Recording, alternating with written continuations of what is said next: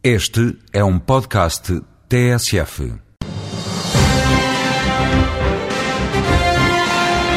E na edição de hoje, o Eurodeputado Silva Peneda responde no Voz Europa se um trabalhador português pode exercer uma atividade profissional em qualquer país da União Europeia.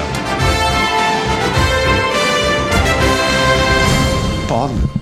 Corresponde a um princípio fundamental da construção do projeto europeu. É a liberdade de circulação das pessoas. É um dos pontos fundamentais eh, da construção do projeto europeu pode trabalhar em qualquer Estado-membro. Não quer dizer que muitas vezes a vida seja totalmente facilitada, porque há alguns pormenores que ainda não estão totalmente resolvidos. Por exemplo, as questões com a segurança social.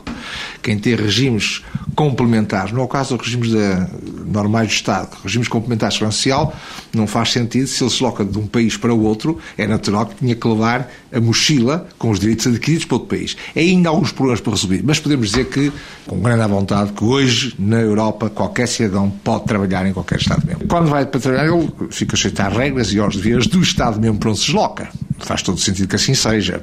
Portanto, se um trabalhador português vai para a França, fica naturalmente sujeito às regras e às leis, que não diferem muito, mas muitas vezes diferem em alguns aspectos, tem a ver, nomeadamente, mais uma vez, com o regime da segurança social, tem a ver com os horários de trabalho, tem a ver com as regras laborais, porque as políticas sociais não são únicas na Europa, são diferentes de Estado-membro para Estado-membro. E, portanto, quando alguém se desloca para outro Estado-membro, é natural que fique sujeito às regras do Estado-membro de destino.